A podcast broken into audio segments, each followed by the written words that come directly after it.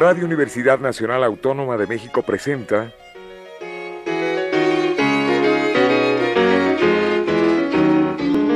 La música popular alternativa.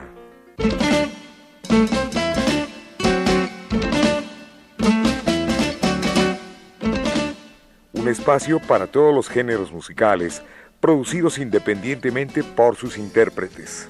Conduce Jesús Ruiz Montaño.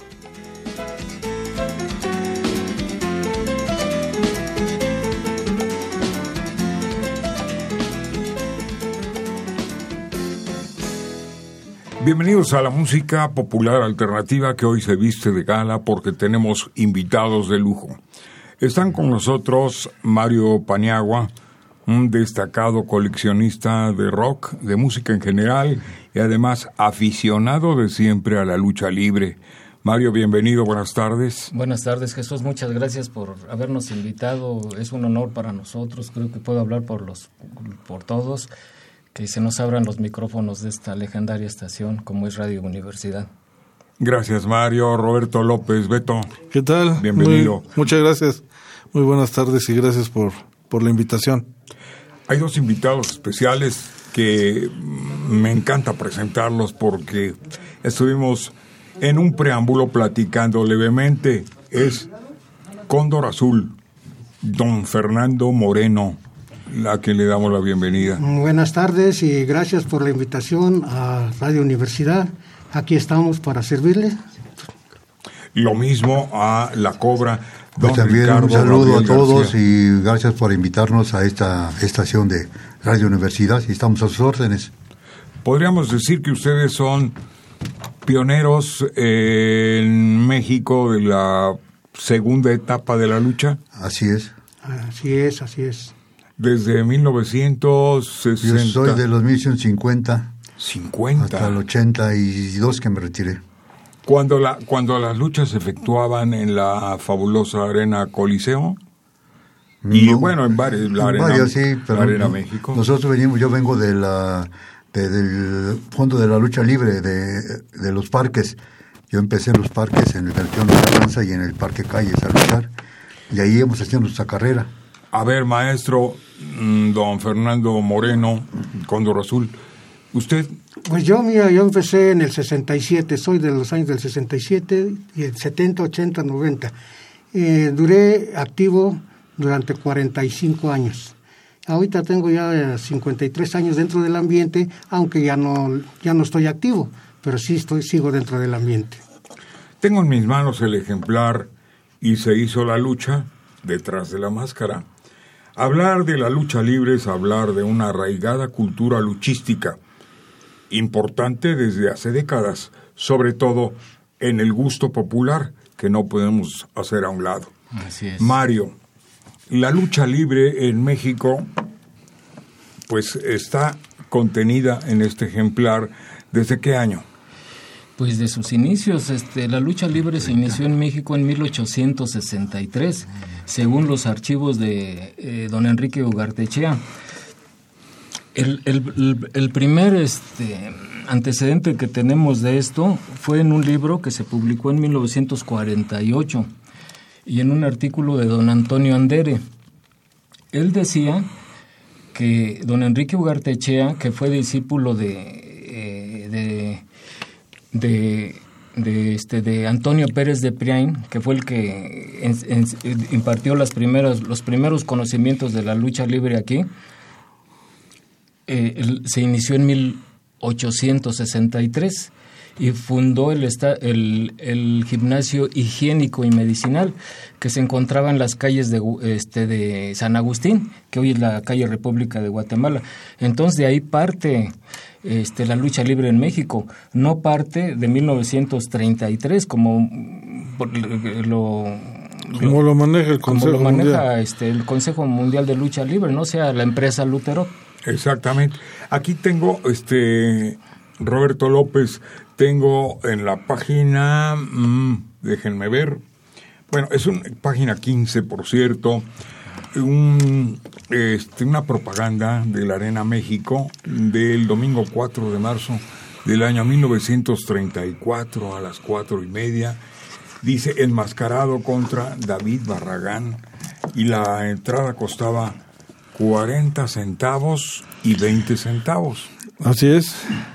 Así es, pues estos carteles. Eh, eh, el libro, el libro como tal, pues maneja todo lo que es la historia de la lucha libre, como dice Mario, a partir de desde 1863 que se habla eh, con Huartechea y Pérez de Prien y, y ya lo que es la lucha libre, con bueno lucha cuerpo a cuerpo en estos gimnasios en los años de 1900 a 1920 y, y también hablamos de los espectáculos que venían como circos, este, donde traían este, este espectáculo de, de, luchadores, luchadores extranjeros que venían a, a, dar este tipo de eventos.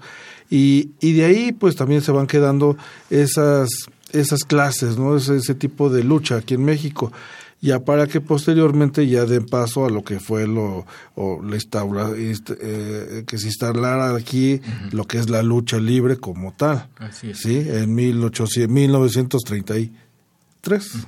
Sí, y lo que tú este, nos preguntabas, este, Jesús, acerca de este programa del enmascarado contra David Barragán, es un programa muy importante porque es la presentación del primer enmascarado en México, que hubo en México. Entonces, este... Así se llamaba simplemente. Enmascarado. Sí, enmascarado. Y, este, y, lo, y, y habilitaron a un luchador que se llamaba Mario Núñez y lo enmascararon porque en los Estados Unidos ya existían Existía. algunos enmascarados. El, el, el, enmascaramiento como tal en la lucha libre no se dio en México, se dio en los Estados Unidos. El espectáculo de la lucha libre como tal tampoco se inició en México como espectáculo, se dio en los Estados Unidos. Entonces por eso a veces decimos el arte del catch, porque es el arte de la lucha, se llamaba catch Ashkan. Sí. Entonces, este, realmente la lucha como espectáculo se inició en los Estados Unidos y ellos iniciaron el enmascaramiento allá. Pero el enmascaramiento se desarrolló en México porque aquí teníamos ya una tradición pues milenaria, ¿no? Con los este guerreros este prehispánicos, los caballeros jaguar, sí. los caballeros águila, que eran vitoreados por todo el pueblo cuando llegaban de sus conquistas, porque ustedes saben que para los para el pueblo azteca, por ejemplo, era muy importante la guerra porque pues ellos vivían de, de la agricultura, pero también vivían del tributo. E, esa es la razón de las guerras floridas, ¿no? Ellos las prefabricaban para obligar a otros pueblos a pagarles el tributo. Y entonces esos, esos guerreros que usaban máscaras escafandras, ¿no? Para amedrentar a los enemigos, eran personajes de culto para el pueblo este, indígena. Entonces, cuando ellos regresaban de una conquista, pues eran vitoreados, eran admirados por las, por las muchachas, ¿no? Y, y los niños querían ser como ellos. Entonces, ahí parte ya nuestro, este, nuestro gusto por la máscara. Así es.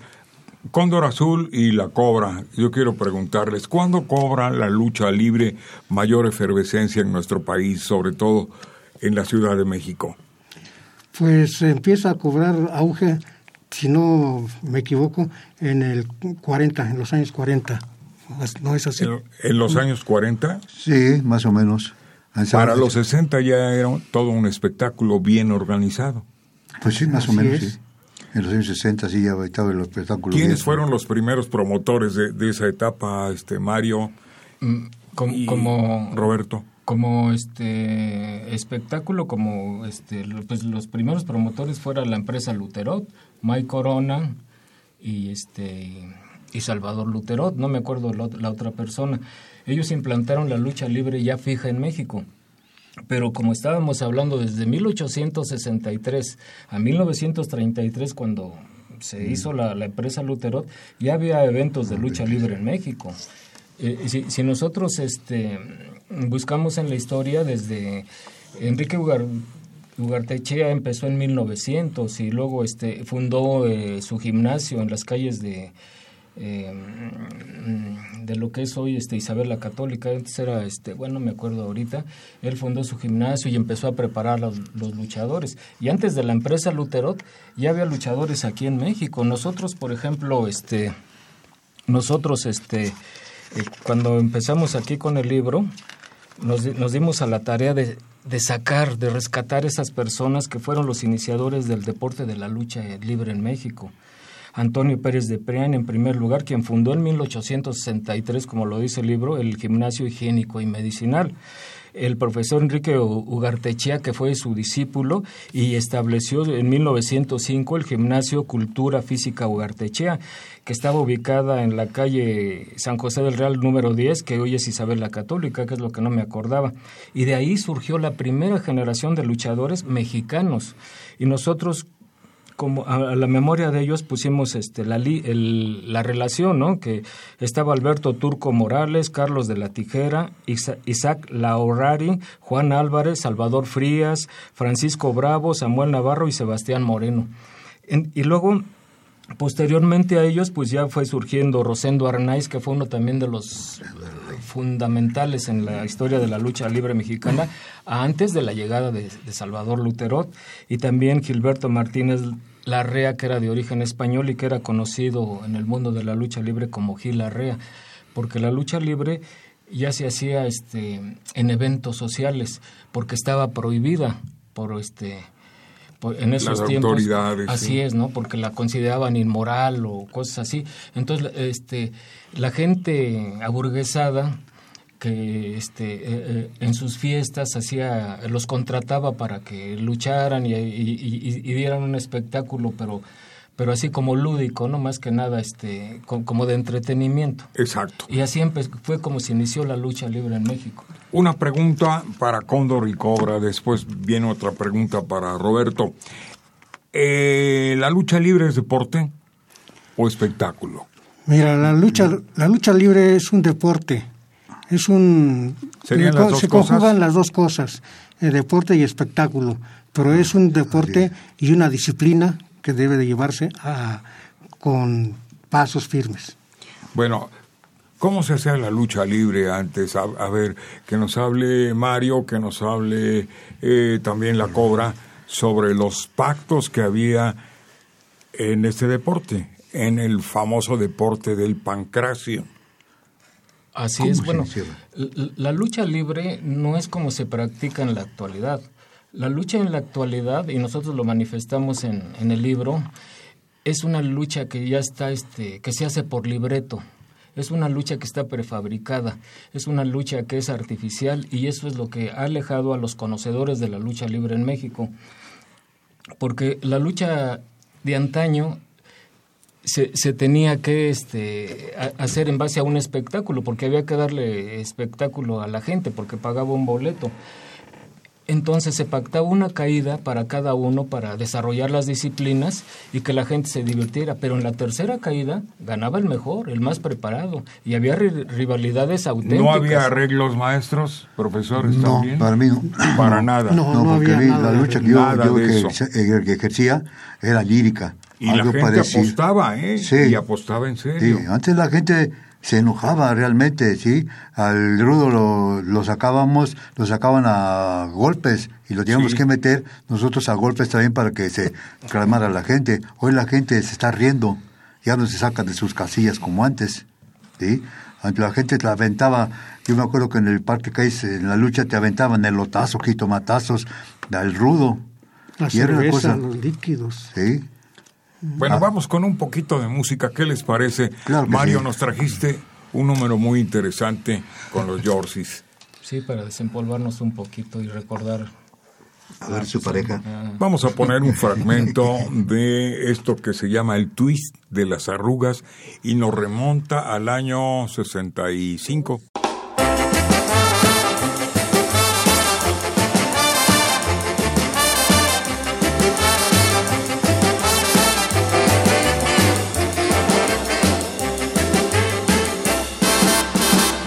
Mariquita luchadora que se pasa toda hora practicando lucha libre con patadas voladoras y también piquetes y ojos hay los lavaderos en su casa, en las azoteas. Con la muchachada que le gritan gordinflone y arrugada. Mariquita luchadora que se pasa toda hora practicando lucha libre con patadas voladoras y también piquetes y ojos hay los lavaderos en su casa, en las azoteas. Con la muchachada que le grita, necesitas tu planchada, al menos una retirada, así no escondes tu papada, con esa ropa desgarrada, ya necesitas tu planchada. Doña Mariquita está enojada, pues se sigue viendo vieja, a pesar de que ya 20 veces ha sido operada.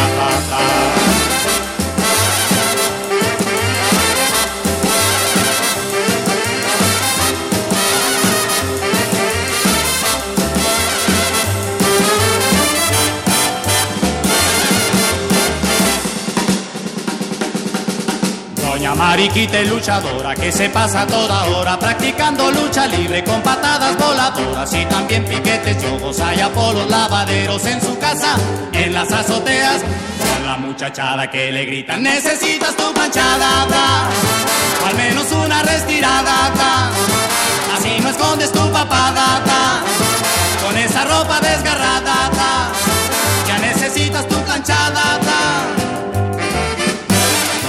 Mariquita está enojada pues se sigue viendo vieja a pesar de que ya 20 veces ha sido operada. Ya necesitas tu planchada.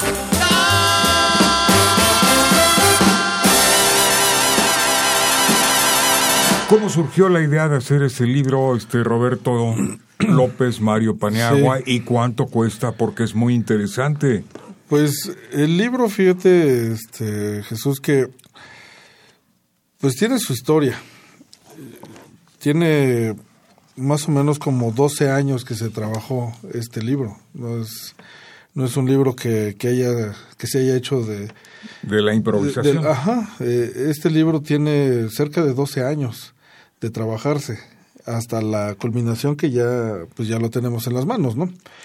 Esto surgió porque eh, yo conozco a Mario Paniagua precisamente hace 13 años más o menos en el cual pues eh, cuando él trabajaba en el Hospital General de México, yo ingreso y a la primera persona que me encuentro ahí es al profesor con unos libros bajo el brazo, que era su primer este trabajo editorial, que es el México Enmascarado, que hizo con, con Federico Arana.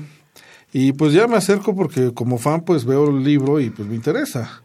Y le pregunto, oiga, don, este, ¿y ese libro? ¿Me lo deja ver? dice, no me digas, don, soy Mario Paniagua, mucho gusto. ¿Te gusta la lucha? Sí. Ah, pues mira, este libro lo hicimos y, y ya estábamos, eh, eh, como er, pertenecíamos al mismo departamento, pues bueno, había una buena relación y a partir de eso él me, me decía que tenía pensado hacer un libro pues eh, en forma de tributo para todos los luchadores antiguos, eh, que pues bueno, que se les diera esa ese, ese homenaje, ¿no? A ese luchador, pero más que al luchador también a la persona que lo estaba encarnando. Reconocimiento. El reconocimiento, sí, porque muchas veces ni los familiares sabían que, el, que su papá, que su tío, que su hermano eran luchadores. Les daba pena. Sí. Lo, y aparte como era... Una afrenta, ¿no? Como un espectáculo de, de baja estofa. Así es. Exacto, sí. Entonces, pues, a partir de ahí y ya este, platicando con Mario, pues bueno, revisamos escritos que ya tenía, que se habían quedado también en el tintero para el otro libro. Empezamos, al, nos dimos a la tarea, pues, de empezar a transcribir, empezar a, a, a, ubicar en tiempos este, fichas bibliográficas, eh, carteles de lucha libre, las fotografías, y de ahí entonces pues Muy dijimos... bien hecho libro, ¿eh? Y, y de ahí pues dijimos, bueno, pues, lo hacemos, pues lo hacemos. Entonces ya nos dimos a la tarea de empezar con la, con la investigación y pues bueno, ya pues eso te, te hablo del año 2008 más o menos, que fue cuando iniciamos y pues bueno, ahorita que es cuando ya tenemos este libro en las manos y, y pues sí, es una joya. El anterior que hiciste con Federico Arana se llama... Este, México enmascarado. México enmascarado, sí. Y este y, y es un, un, libro más que de texto, es este iconográfico, pero, pero es muy bonito porque las fotos son grandes y, y, es muy buscado por la gente. Ese libro se ha ido hasta Japón, este también. Entonces los, lo que nosotros que, que hicimos sacarlo, la idea fue sacarlos a la luz, darle el lugar importante que merecen, porque quedan muy lastimados y, las empresas no se hacen responsables de ellos, son olvidados y este y entonces esa fue nuestra idea, ¿no? A, darles ese ese reconocimiento. Porque hay, hay luchadores, Jesús, por ejemplo, como voy a ahorita que me estoy acordando de un caso, había un luchador de arenas chicas que se llamaba Raúl Fuentes y luchaba como el prisionero. Él era un luchador preliminarista, era sordomudo el señor y el Señor es, es, un personaje importante no nomás para la cultura de la lucha libre, sino para este, la cultura en general, porque él, este, eh, él innovó el lenguaje de los sordomudos en 20 señas adicionales. Y él, él, en otros países, como en Alemania, es reconocido. Ustedes lo pueden buscar en el Internet eh, él, es reconocido allá por, por la innovación que él hizo al lenguaje de los sordomudos, el lenguaje de señas, y aquí en México nadie lo conoce. Entonces es una tristeza que estos personajes se pierdan en el olvido y que no veamos lo que han hecho, ¿no? Simplemente como luchadores, pues las alegrías que nos daban o las tristezas y, y, todo lo que ellos sufrían porque quedaban muy lastimados. La lucha de ellos se pactaba nomás en dos caídas y la tercera la, la tenían que improvisar sobre la marcha. Y, los celos luchísticos eran reales porque se tallaban este, en las cuerdas. La mayoría de ellos tiene orejas de coliflor, tiene los tabiques rotos y la lucha de ahora que está hecha por libreto, aunque corre sus riesgos y los azotones son reales, está calculada. Les puede fallar y se pueden lastimar. Pero si ustedes ven a un luchador de, mm, contemporáneo de los de ahora, pues este no tienen cicatrices. Si ustedes veían a los luchadores este antiguos, er, eran luchadores que sufrían mucho. Tenían los dedos chuecos, las rodillas este zafadas, en fin. Entonces, e, e, esa fue nuestra idea al hacer este libro, ¿no? Buscar de dónde vivían, quiénes eran. Hay, hay, personajes muy interesantes. Hay otro que ahorita me estoy acordando que luchaba como Thor, el dios del trueno, en la arena San Juan Pantitlán, cuando la San Juan Pantitlán no estaba ni techada, era un corralón. Circo romano. Eh, le decían el circo romano. ¿Por qué? Porque la gente los obligaba a luchar, a que se dieran de a de veras si, si, si, no luchaban y no se daban, que veían que estaban payaseando como muchos de ahora, los bajaban, ¿eh? A jitomatazos. Bueno, este señor, este Thor, en aquellos años, estoy hablando de 1965, 66, pues era un joven. Ahorita el señor tiene 86, 87 años. El señor vive en Ciudad de Exahualcoyot. Vive él y su esposa, sus hijos ya no viven con ellos. Y el señor a sus 87 años agarra su mochilita y se va a tocar casa por casa preguntando que si no necesitan un plomero. Ese es un, ese es un ejemplo de vida. Muy pocos lo hacen, que, claro. Que muchas veces olvidamos. Entonces, este, nuestra idea fue esa, sacarlos, que por lo menos sus familiares sepan que, que estuvimos orgullosos de ellos. Maestros Cóndor Azul y La Cobra, ¿hay escuelas de lucha libre en México? Pues ustedes, sí, ustedes son sí hay escuelas. profesores de ello. Somos, somos profesores algunos, pero las escuelas no todas llevan el mismo nivel de, de enseñanza, porque hay muchos profesores que son más jóvenes que nosotros, según ellos. Eh, tienen menos tiempo y ya son profesores, aunque no han pasado eh, los pues los obstáculos que uno ha pasado. en aquel entonces tenías que eh, entrenar por lo menos unos de tres a, cuatro o cinco años para poder debutar. Y ahora no, ahora debutan a, los seis meses, al, al, año, meses, y ya están debutando. Y esos mismos son los que enseñan a gente nueva, que ¿qué les puede enseñar? No tienen... Exacto. Contactos, sí, por anteriormente sí había dos escuelas en los años 50, eh, que era la del profesor Raúl Romero y el profesor Bolaños Cacho, que eran las únicas escuelas que existían en esa época de para poder ser luchadores y ser profesionales. Eso ya desapareció. Antes ahí se hacían los los exámenes se hacían en el en el gimnasio Metropolitan que estaba ahí en Tacuba, atrás del correo. ¿Sí? Pero eran exámenes muy buenos porque iban los de la empresa, ya el campeón Juan Díaz, el ligero, iba, iba este, eh, el gladiador, Morgan, y César, César otro, no con su nombre, de jueces para estar viendo qué muchachos podían pasar, sí, y cuáles no. Era una lucha de olímpica, grecorromana, un poco de intercolegial y libre. Y todo lo que se encargaba de eso. Ahora ya no. Maestros, e- un teléfono. e- Era como un, perdón, nomás para terminar, e- era como un examen universitario, había sinodales. Para que un luchador de antaño obtuviera su licencia de luchar, tenía que pasar varias pruebas, como dice el profe, ¿no? De lucha olímpica, grecorromana y tener ese conocimiento de la lucha intercolegial. Mario, pues eh, el tiempo implacable, ya venimos escuchando la cumbia de los luchadores desde hace ratito de fondo, estamos fondeando precisamente con la cumbia de los luchadores de Pedro Cádiz, que en paz descanse, un gran amigo nuestro.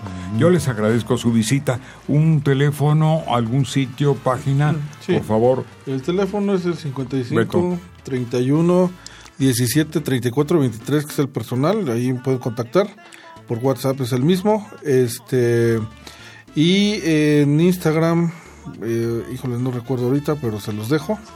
Este y pues con el profesor Paniagua eh, o ahí en el Chopo, ahí es donde nos pueden contactar también ahí Con Mario. con, con Pantoja, con Toño Pantoja, también nos pueden Con contactar a través de él. Saludos para Sí. Jorge y Toño. Y pues ahí con el doctor Rabias en afuera de la Arena México también, ahí también pueden conseguir el libro. Saludos a Tavo de Municipio Libre. a todos, claro. muchísimas gracias. Un teléfono, maestros. Cóndor Azul y la Cobra. Pues mira, yo estoy en redes sociales como, eh, ahí me pueden buscar como Cóndor Azul Moreno. Y pues algún teléfono es el 55 Sí, 33 sí, 80 42 sí. 12. 12. ¿Y usted, este maestro? Pues eh, estoy en, ese, en, en Facebook, en Sí. el Facebook como Ricardo Gabriel sí, García. García. Sí. O como la Cobra también. ¿Cómo la cobra? Sí, ahí está la foto de la cobra. Sí. Señores, muchísimas gracias.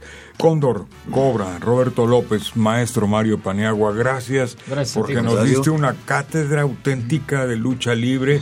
Digo, va a haber otro programa, va a haber dos programas. Únicamente les pido que me digan dónde conseguir el libro, porque es interesante. En el Chopo con Toño Pantoja. Que Toño pregunten Pantoja. por Toño Pantoja, ahí lo conocen todos. Todo en el Tianguis mundo del conoce. Chopo y ahí lo pueden adquirir.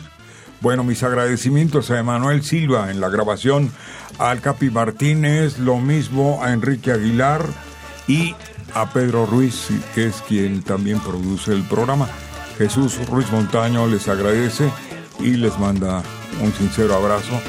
Y lo mejor, salud maestros, que Dios Gracias. me los conserve a todos. Gracias, Muchas gracias. gracias, Mario. Gracias por esta invitación. Cobra y Cóndor. Gracias. Hasta pronto. Hasta pronto.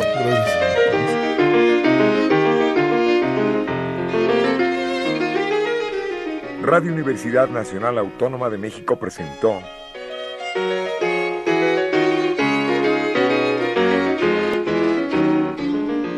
La música popular alternativa.